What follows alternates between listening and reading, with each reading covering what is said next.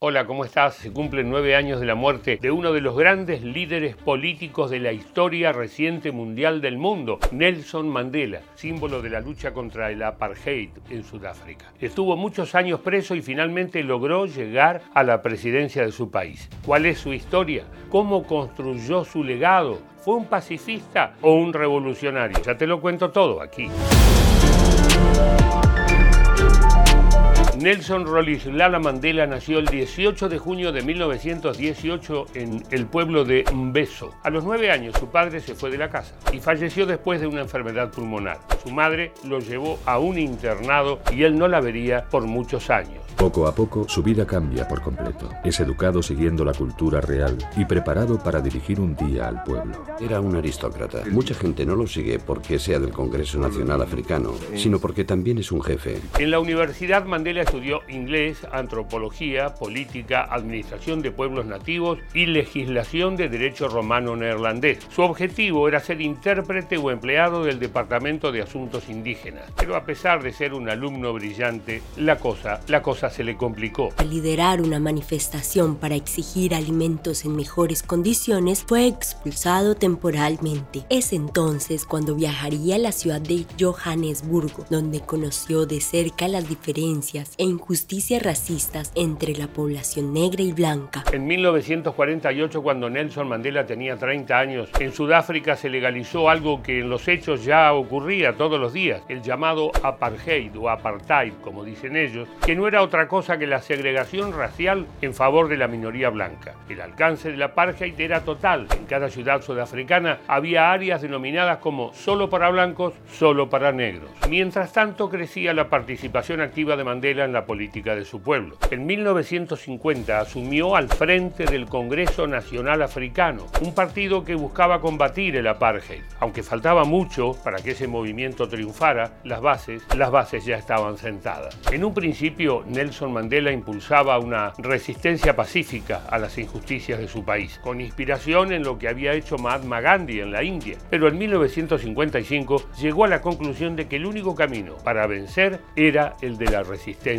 armada. Las manifestaciones contra la estricta política de apartheid del gobierno sudafricano han provocado una brutal explosión de violencia en el distrito industrial de Sarville. Miles de personas se congregan a la salida de una comisaría en protesta por las nuevas leyes que exigen que todo africano lleve un salvoconducto en todo momento. La muchedumbre se niega a dispersarse y apedrea a los policías, que abren fuego sobre los manifestantes desde detrás de una alambrada. En dos días las manifestaciones se han saldado con cientos de heridos y entre 50 y 100 muertos. Su partido fue prohibido y la violencia hacia las personas negras se hizo cada vez más evidente a la vista del mundo. El líder sudafricano viajaba por el país disfrazado como chofer para zafar, claro. Buscaba organizar una huelga masiva. Pero el 5 de agosto de 1960 62 la policía lo capturó y empezaba una larga noche en prisión para el líder negro. Solo en barco se puede acceder a la isla de Robben, tristemente famosa por confinar durante 18 años en su prisión al expresidente de Sudáfrica y Premio Nobel de la Paz,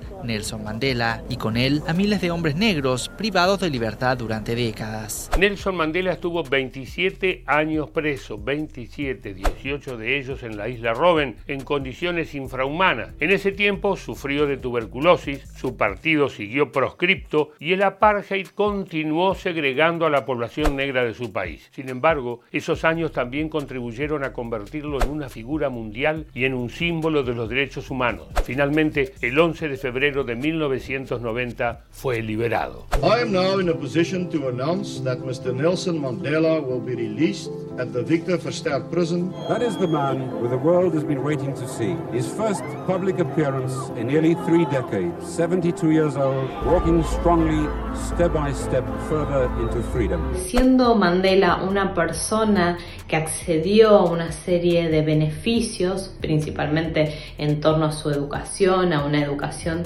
de calidad, eligió luchar contra la segregación eh, racial. No solamente eligió luchar, sino que dedicó su vida a la lucha contra la injusticia, contra la inhumanidad eh, que vivía principalmente eh, Sudáfrica en el aspecto político y social y que sabía muy conscientemente que iba a tener un papel muy determinante no solo para su país, sino para el resto de los países. Una vez libre, emprendió una gira por cada rincón de su país y se reunió también con los líderes más relevantes del mundo. En 1992 logró lo que parecía imposible, el final del apartheid, y en 1993 recibió el Premio Nobel de la Paz. The new international order must not become a cloak for the naked self-interest of powerful states, but must be based on solidarity and international law. Un año después del reconocimiento, en 1994, Nelson Mandela fue elegido presidente de Sudáfrica. Era la primera vez en la historia de su país que la presidencia iba a ser ejercida por una persona negra. Freedom